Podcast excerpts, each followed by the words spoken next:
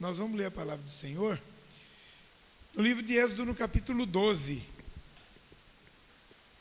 Êxodo, capítulo 12. Glória a Deus. Aleluia. Capítulo 12, nós vamos ler do versículo 1 até o 4.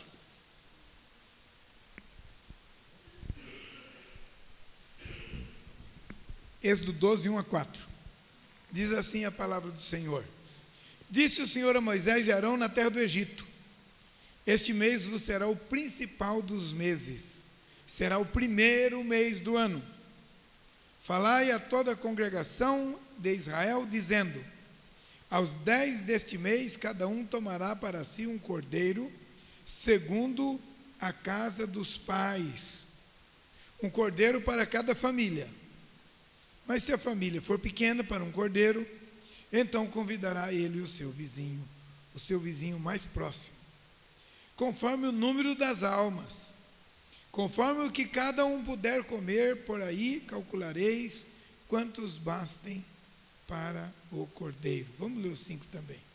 O cordeiro será sem defeito, macho de um ano, podereis tomar um cordeiro ou um cabrito, e o guardareis até o décimo quarto dia deste mês e todo o ajuntamento da congregação de Israel, e o imolará no crepúsculo da tarde. Amém. Querido Deus, nosso Pai, aleluia. No nome santo e poderoso do nosso Salvador, Jesus Cristo.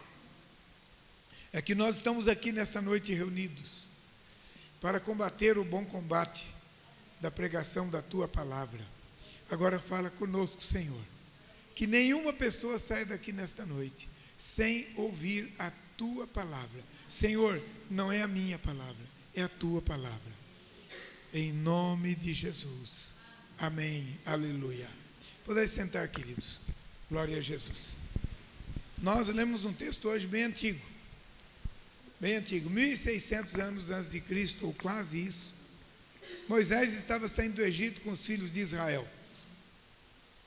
E essa experiência foi uma experiência tão marcante que Israel não se esqueceu dela até hoje. Essa experiência é tão poderosa que até uma novela que, que a Record é, fez sobre esse assunto tomou conta, deu ibope. Esta, esse assunto é tão importante que se você entra na internet, se você colocar qualquer coisa sobre a saída de Israel no Egito, tem uma multidão de assuntos. E a, a maioria deles combatendo, dizendo que, que isso é mitologia, que é falso, que não aconteceu nada disso, que isso nunca existiu, que isso nunca aconteceu, porque Satanás sabe que aí está a sua derrota. Porque, irmãos, o Velho Testamento, muitos pregadores nem usam para pregar, porque acham que o Velho Testamento não tem valor nenhum. É uma coisa lá do passado que não tem nenhum sentido. Mas eu quero dizer para vocês: se a Bíblia fosse uma árvore, o Velho Testamento seria a raiz. Uma árvore sobrevive sem raiz? Não. Tudo o que está no Velho Testamento é a sombra do que acontece no Novo Testamento. O Velho Testamento é a sombra do Novo. Eu, eu costumo dizer que nós temos três passos na revelação do Evangelho do Senhor. O primeiro é a revelação da lei. O segundo é a revelação da, da graça. E o terceiro é a revelação da glória. Porque a revelação da lei nos, nos remete para o poder da graça de Deus na nossa vida. Se nós não conhecêssemos a lei, nós não conheceríamos o poder do pecado e, consequentemente, não conheceríamos o poder da graça, porque onde abundou o pecado, superabundou a graça. A graça de Deus é maior do que o pecado e a lei aponta o pecado. Então, a, o Velho Testamento tem muita importância para nós. A lei aponta para a graça e a graça aponta para a glória. Hoje nós vivemos no tempo que nós falamos, o tempo da graça. Não porque o tempo da graça seja, este tempo seja diferente do tempo do Velho Testamento, mas porque nós temos mais revelação. A graça de Deus é mais evidente do que no Velho Testamento. Mas nós sempre vivemos o tempo da graça, porque pela graça sois salvos mediante a fé. Isso não vem de vós, é dom de Deus. Desde Abel, até o último salvo deste planeta, foi e será salvo pela graça. Quem viveu no Velho Testamento foi salvo pela graça, olhando para a cruz, algo que ainda ia acontecer no futuro. Quem vive no tempo do Novo Testamento é salvo pela graça, olhando para trás, vendo a cruz de Cristo, que foi o, cujo sangue foi derramado pelos nossos pecados. Então, meus amados, o Velho Testamento é muito importante. E o texto que nós estamos lendo tem aqui uma sombra. A sombra do Cordeiro. Aleluia. E a sombra do Cordeiro é o seguinte: olha, atente comigo aí. É, o Senhor disse para Moisés: Fale à congregação de Israel. Versículo 3. Fale à congregação de Israel. Versículo 2, aliás. Este mês será o principal dos meses, será o primeiro mês do ano. Então, Deus estava mudando os tempos, começando uma nova época. Agora, o primeiro mês do ano vai ser esse mês. Este mês vai ser, era o terceiro, janeiro, fevereiro, março. Era março, se fosse no nosso calendário. Mas Deus falou: não, agora vai ser o primeiro mês do ano. E eles, eles então mudaram o calendário. A partir daquela data, o calendário é outro. No primeiro dia, vocês vão recolher o cordeiro. Cada um tomará para aos 10 deste mês, no primeiro dia não, no dia 10 do mês. No dia 10 deste mês, vocês vão tomar para si um cordeiro, segundo a casa dos pais. Um cordeiro que dê para a família inteira se alimentar. Um cordeiro para cada família. Mas se a família for pequena para um cordeiro, então convidará ele o seu vizinho.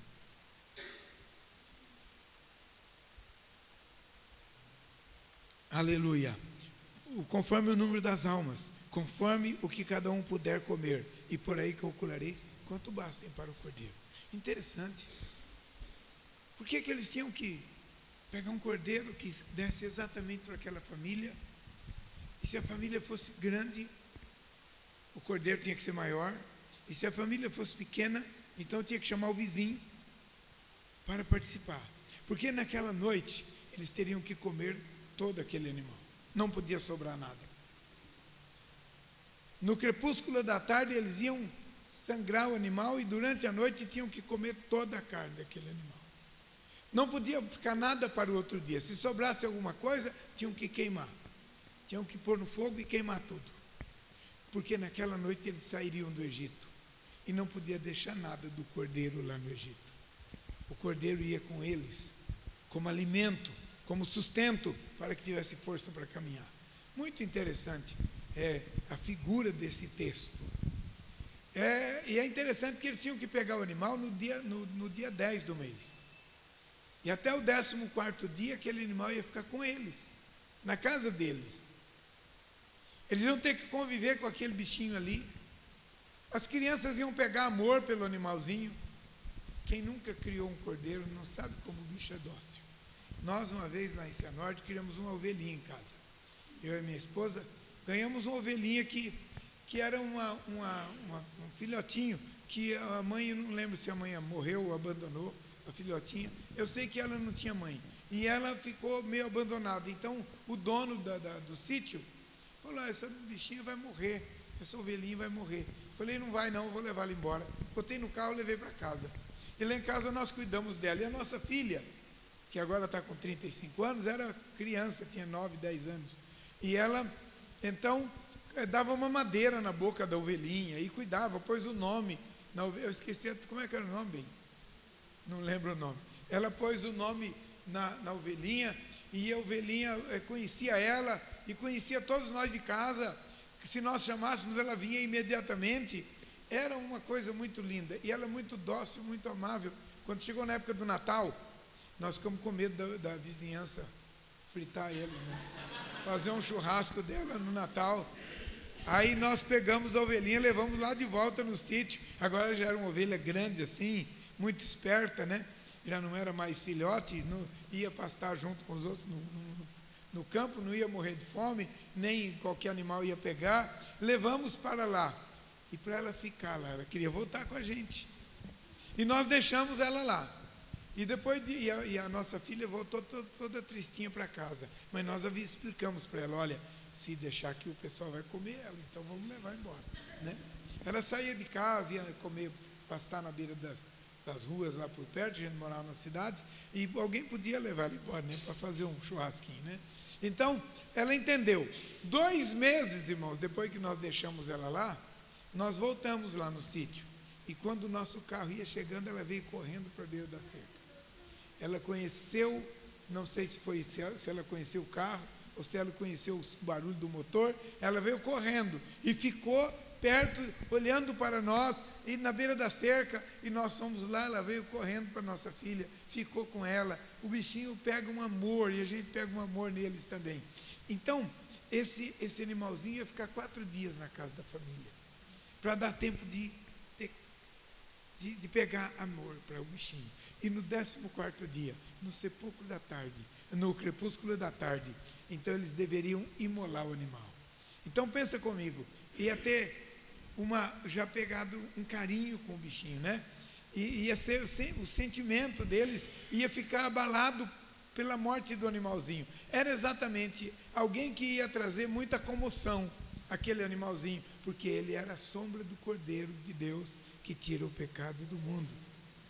Não podia ser um animal estranho. Vocês se lembram que um dia Jesus, lá no templo de Jerusalém, pegou um, um, um chicote de corda e expulsou os, os cambistas que vendiam ali os animais e para o sacrifício, porque estava tudo errado. Eles não podiam comprar o animal na porta do templo e sacrificar ali. E eles estavam fazendo isso. Eles tinham que trazer de casa, eles tinham que, que, que criar em casa, eles tinham que ter uma relação de afeto. Então, quando o pecador chegava no templo de Jerusalém para sacrificar o animal, ele ia sacrificar com tristeza, com dor, e, e, e ele sabia que aquele animal ia morrer por causa dos seus pecados. Ele era o símbolo do Cordeiro de Deus que tira o pecado do mundo.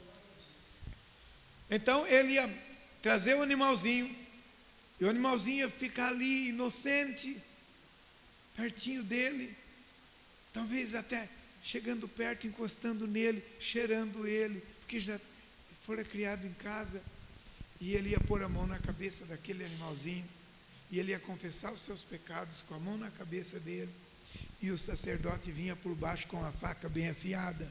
Enquanto ele estava com a mão na cabeça, passava a faca embaixo.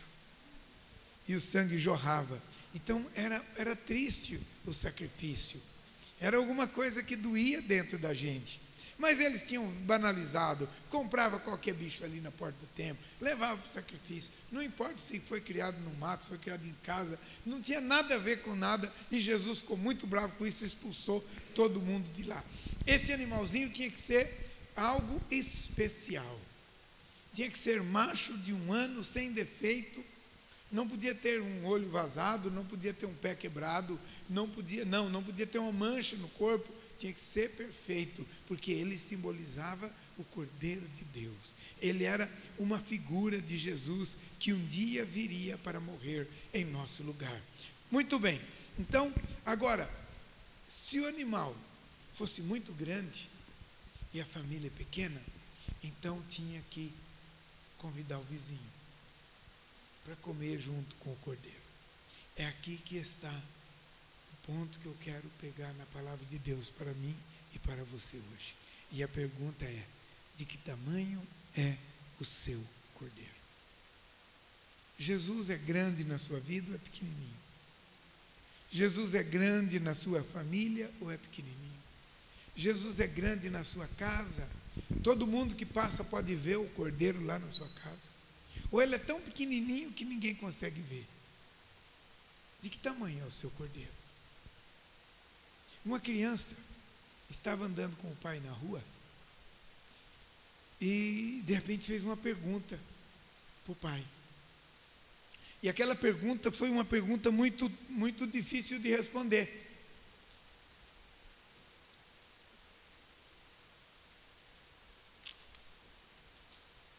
A criança perguntou para o pai: Pai, que tamanho é Deus?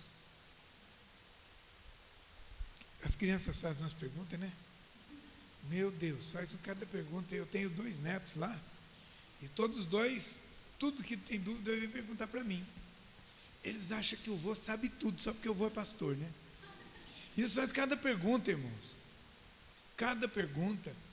E outro dia um deles perguntou para mim, vô, Quem criou Deus? Pergunta doida, né? E eles têm perguntas estranhas. E, e aquela criança perguntou para o pai: Pai, que tamanho é Deus? E o pai ficou pensando: como que eu explico isso para ele? Como que eu explico isso para ele? Aí passou um avião supersônico, bem grande, esses jatão 477 ou 777, que é maior ainda, né? Cabe 480 pessoas lá dentro, pesa toneladas e toneladas. Quando a gente chega no aeroporto e entra num bichão daquele, a gente nem acha que ele vai sair do chão, de tão pesado. Ele liga as turbinas e sai rasgando os céus e voa. É, muito distante, 11 mil quilômetros sem parar para abastecer. E o pai viu aquele avião e disse: Ah, já sei, filho, está vendo aquele avião lá? Olha, aquele avião é potente, ele é forte, ele é grande, ele tem uma potência muito grande, ele cabe muitos mil litros de combustível e ele voa daqui para o outro lado do planeta. E ele, Deus também é tão grande assim. Ele olhou assim para o avião, olhou e disse: Mas ele é pequenininho, né, pai? E o pai pensou: Agora, agora, agora eu tenho o trunfo. Pegou no braço do filho e falou: Vamos ali com o papai. Entrou no carro e foi para o aeroporto da cidade. Chegou lá no aeroporto, subiu naquela parte de cima que geralmente tem, com vidro e os aviões lá embaixo. Fica bem pertinho assim, daqui ali na rua. E o pai levou o filho lá, pegou ele assim, colocou em cima da, da beira do vidro e falou: Olha lá embaixo, meu filho. E o filho olhou e disse: Está vendo aquele avião lá? Esse avião é grande ou é pequeno? O pai é grandão, né? E o pai falou: Deus também é assim, filho. Se você estiver muito longe dele, ele é tão pequenininho. Mas se você estiver bem pertinho dele, ele é tão grande. resolveu o problema daquela criança, né? Que tamanho é o seu cordeiro? Tamanho é o seu cordeiro? Jesus está visível na tua casa. Jesus está visível na tua família. Jesus está visível na tua vida. Aonde você vai, você exala o bom perfume de Cristo? Aonde você vai, as pessoas podem ver que você é servo do Senhor? Ou se você se mistura no multidão e ninguém percebe nada? Ah, se você estiver muito longe dele, vai ser tão pequenininho que as pessoas não vão enxergar ele na sua vida. Mas se você estiver muito perto dele, aleluia ele vai se tornar tão poderoso na sua vida. E Jesus um dia contou uma parábola para explicar isso. Ele disse assim: O reino do céu é semelhante a um grão de mostarda, que caindo na terra é a menor das sementes. Mas ela nasce e vira um arbusto. E as aves dos céus vêm e aninham nos seus ramos. Então, quando nós recebemos o Evangelho, é algo tão insignificante, é apenas um versículo, às vezes. Crê no Senhor Jesus e será salvo tu e a tua casa. Isto é, creia você e a sua casa e todos serão salvos. E a pessoa diz, eu creio, imediatamente o Espírito Santo entra na vida dele e ele é salvo. Foi assim comigo. Mas quando começa é tão pequenininho, porque a gente não sabe de nada, a gente não entende nada, a gente não conhece nada, mas esse esse poder do Espírito de Deus que entra na nossa vida, a pessoa do Espírito Santo se torna tão grande na nossa vida, tão tremendo, que domina toda a nossa existência.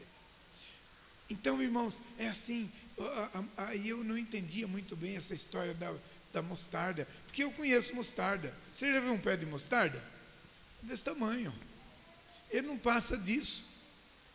Eu entrei numa plantação de mostarda, deu aqui, e olha que o, a criatura aqui é baixinha, né? Mas bateu aqui. Né?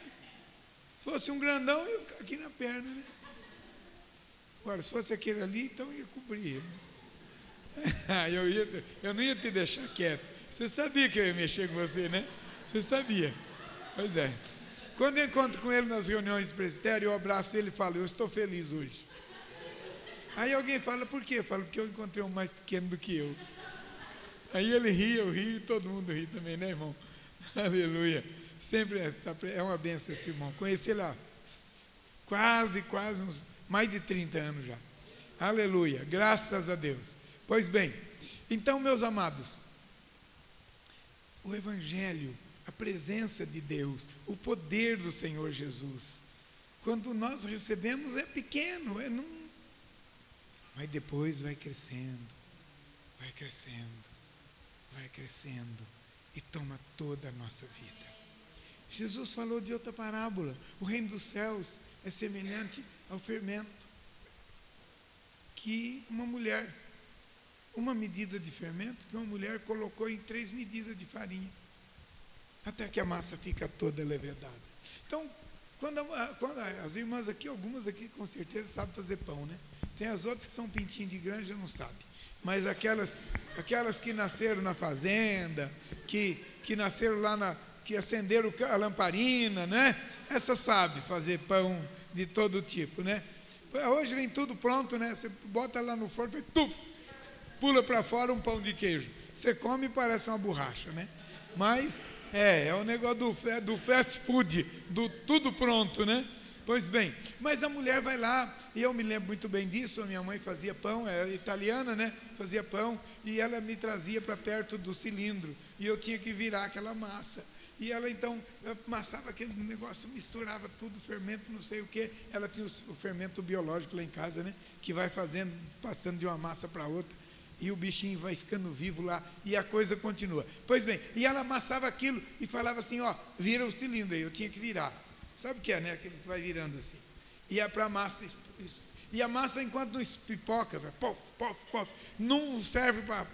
Não pode enrolar o pão. E eu falava, essa miséria não vai pipocar logo.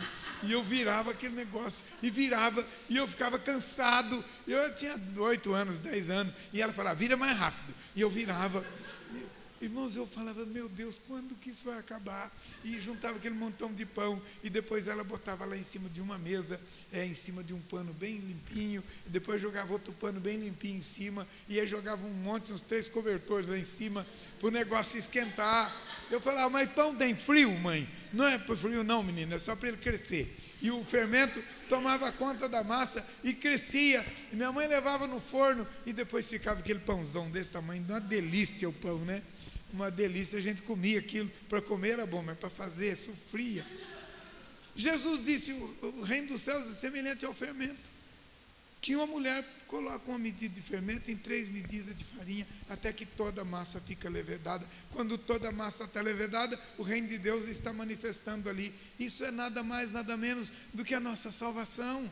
Nós somos espírito, alma e corpo, nós somos três: espírito, alma e corpo, há três medidas de farinha aí. Quando o Espírito de Deus entra na nossa vida, transforma o nosso espírito, depois desce, transforma os nossos hábitos, a nossa linguagem, e depois muda também até o jeito da gente vestir, até o jeito da gente andar, o jeito da gente falar, muda tudo. Aí levedou toda a massa, e onde você anda, as pessoas olham e sabem que você é servo de Deus, porque você olha como servo de Deus, se veste como servo de Deus, conversa como servo de Deus, glorifica como servo de Deus, prega o Evangelho como servo de Deus cuida das pessoas como servo de Deus, vive a palavra de Deus como servo de Deus, e as pessoas olham você, e o cordeiro é enorme, o cordeiro é grande. Agora, quando nós temos o cordeiro muito grande em nossa vida, o que é que tinha que fazer aqui? O que é que tinha que fazer quem tivesse um cordeiro grande? Tinha que fazer o quê? Fazer o quê? O que mesmo? Chamar os vizinhos para quê? Você já chamou o seu vizinho para se alimentar do cordeiro junto com você? Pensa comigo. O camarada no dia 10 pegava o cordeiro e colocava lá. O vizinho olhava e falava: Vai ter churrasco. Passava o décimo primeiro dia, passava o décimo segundo dia, chegava o décimo terceiro dia, amanhecia o décimo quarto dia, e ele nada de chamar o vizinho para comer o cordeiro. E o vizinho passava sem comer do cordeiro. Porque o cordeiro dele era tão pequenininho que ele não repartia com os vizinhos. Mas se você tiver o seu cordeiro bem pertinho de você, ele se torna muito grande na sua vida. E você vai repartir com o seu vizinho. Olha que coisa interessante. É a nossa vida. É a nossa vida cristã. É a razão da nossa vida como cristão, como servo de Deus. Estar perto do cordeiro, se alimentar do cordeiro e repartir o cordeiro com os nossos vizinhos. Esse é o meu trabalho. Esse é o seu trabalho. Então eu tenho que perguntar de novo: você já chamou o seu vizinho para comer o cordeiro junto com você? O irmão deu testemunho aqui agora. Tem uma, uma, um pequeno grupo na casa dele. E o pequeno grupo reúne lá e ele chama os amigos para vir comer do cordeiro, não é assim? E o capeta veio e levou chumbo grosso.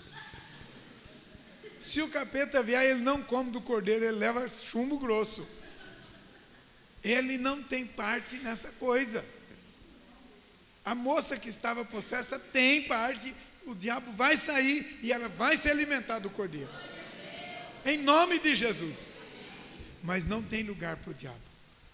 Mas vamos dizer que um daqueles homens lá de Israel, lá do Êxodo, falasse: Ah, eu não vou fazer esse trem não. Agora eu falei um mineirês aqui, né? Vou fazer esse trem não. E eu não sou mineiro, irmão, mas casou com mineira, vira mineiro, tem jeito. E então, eu não vou fazer esse trem, não. E aí, chega o dia 10, ele não pega o cordeiro, dia 11, os outros passam. Mas ele não é judeu, ele não ele não está debaixo da ordem aí de Moisés, vai, cadê o cordeiro? Não acha o cordeiro. E, não vê o cordeiro, e não acha nada e tal. Aí passa o primeiro, segundo, terceiro, o cordeiro, ele não mata o cordeiro, não come o cordeiro, não distribui com ninguém. Meia-noite. Meia-noite. O anjo do Senhor ia passar sobre o Egito. E toda casa onde não tivesse o cordeiro, o primogênito ia morrer.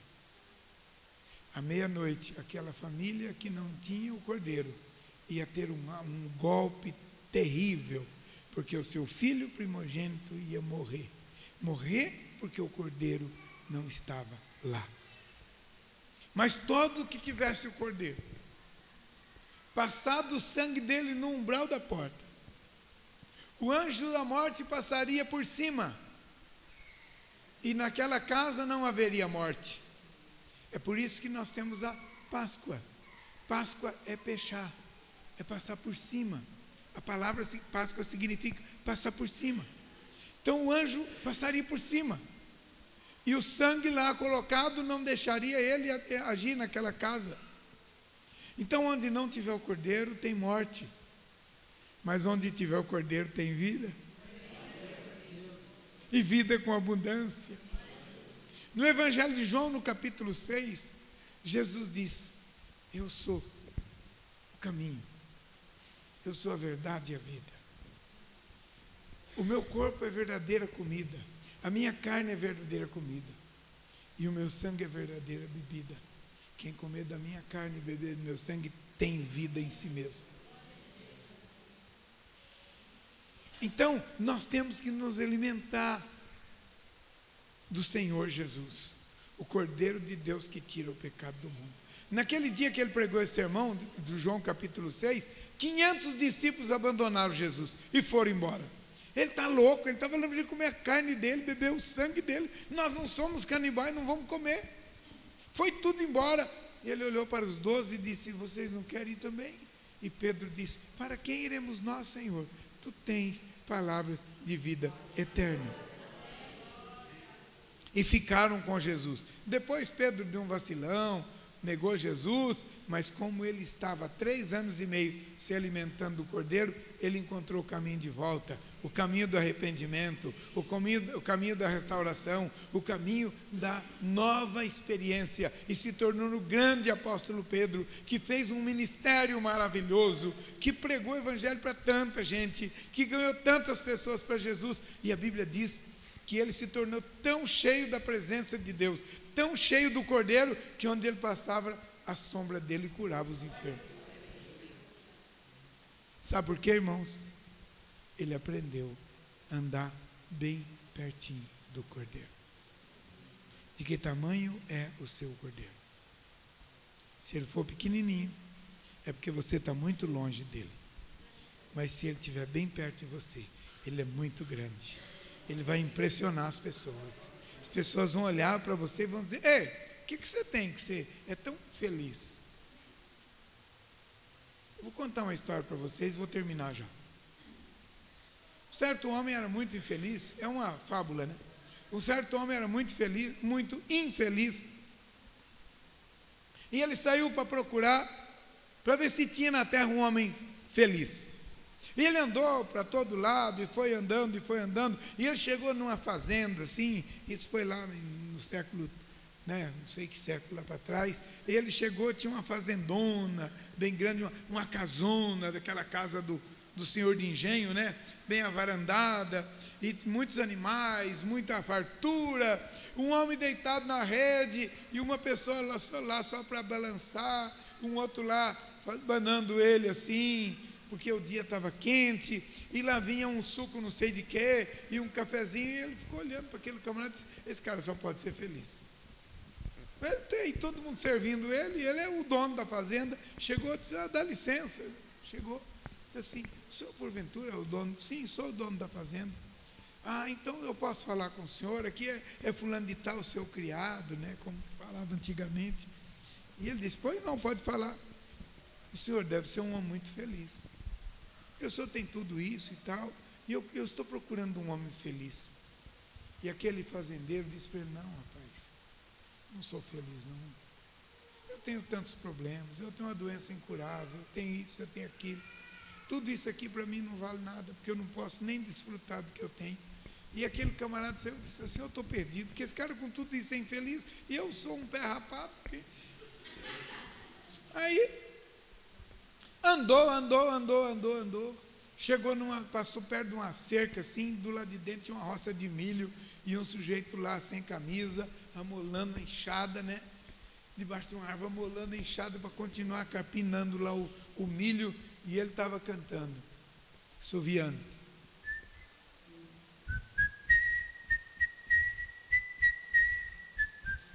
Conhece? Todo mundo conhece. Aí assim: vou perguntar para aquele coitado ali se ele conhece um homem feliz. Estava sem camisa lá, né? Fia na enxada, trabalhando, suado, né? Aí ele falou: Ô oh, caipira, você conhece alguém aqui, porventura, uma pessoa bem feliz, bem alegre? Ele falou: Está falando com ele, ué. Aí, mas você? Sim. Então vai lá, veste sua camisa, porque eu quero conversar com você. Ele falou: Não tem camisa, não. Se quiser comigo, falar comigo, tem que ser sem camisa mesmo. Você é feliz, não tem nenhuma camisa, exatamente. Mas por quê? Falou: Porque a minha Bíblia diz que a felicidade do homem não depende da quantidade do bem que ele possui. E sabe quem falou isso?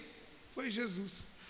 A felicidade do homem não depende da quantidade dos bens que ele possui. Porque Deus não faz feliz o homem que tem, Deus faz feliz o homem que é. Não é por aquilo que você tem, é por aquilo que você é. E então aquele homem começou a falar, aquele caipira, né? Começou a falar para ele de Jesus. E ele então descobriu que sem Jesus pode ter um avião um supersônico, uma escuna, não sei o quê. Não adianta nada, irmãos. De que tamanho é o seu cordeiro? No dia 5 de abril de 1973, faz ano para burro, eu conheci Jesus e o Cordeiro entrou na minha vida. Já faz 46 anos. E se ele me der o privilégio de completar 50 anos de fé, eu vou escrever um livreto. E esse livreto vai chamar assim: 50 anos de paz. Porque, irmãos, desde que Jesus entrou na minha vida, desde que o Cordeiro de Deus entrou na minha existência, tirou aquela amargura, aquele buraco vazio aqui, aquele enorme vazio do meu coração, e me fez um homem feliz. Eu passo o dia inteiro suviando. Um louvor, uma coisa qualquer, eu estou sempre alegre. Sempre alegre, qualquer dia. Não tem um dia que eu não tenha uma música no meu coração. Nenhum dia. Porque Jesus é demais. Jesus é demais. Jesus é lindo. Jesus é maravilhoso. Jesus me tirou do terreiro de Macumba. Me libertou, igual teu pai, eu estava lembrando dele hoje. O pai dela foi um testemunho vivo disso. Não vou contar aqui, que senão aí agora o culto termina às 11. Né? Mas, quando Jesus entra na nossa vida, primeira vez que eu encontrei com o Joaquim Rosa, nós conversamos umas duas horas que ele começou a falar da experiência dele, ele era novo convertido, e eu então comecei a ouvir, a gente se identificava, todos, todos, todos os dois foram escravos do diabo, né? E ele muito mais do que eu, misericórdia. Então, mas ele, ele foi se transformando, eu vi o Joaquim Rosa se transformar num homem de Deus. E ele ficou tão pouco, quantos anos ele ficou crente aqui? Cinco anos. Ele ficou muito pouco conosco, mas Jesus salvou aquele homem. Porque Jesus é bom e a sua misericórdia dura para sempre. De que tamanho é o seu cordeiro? Você já consegue repartir o seu cordeiro com o seu vizinho? Ele é tão grande na sua vida que ele ocupa todo o seu peito e ainda sobra para você falar para o seu vizinho? Ou Jesus é tão pequenininho que você nem lembra dele. E o seu vizinho, você nem nunca pensou de falar de Jesus para o seu vizinho. Pois então eu quero te dizer uma coisa. Chega bem pertinho de Jesus. Ele vai se tornar tão grande na sua vida que você vai chamar o seu vizinho e vai dizer: Vizinho, vem cá.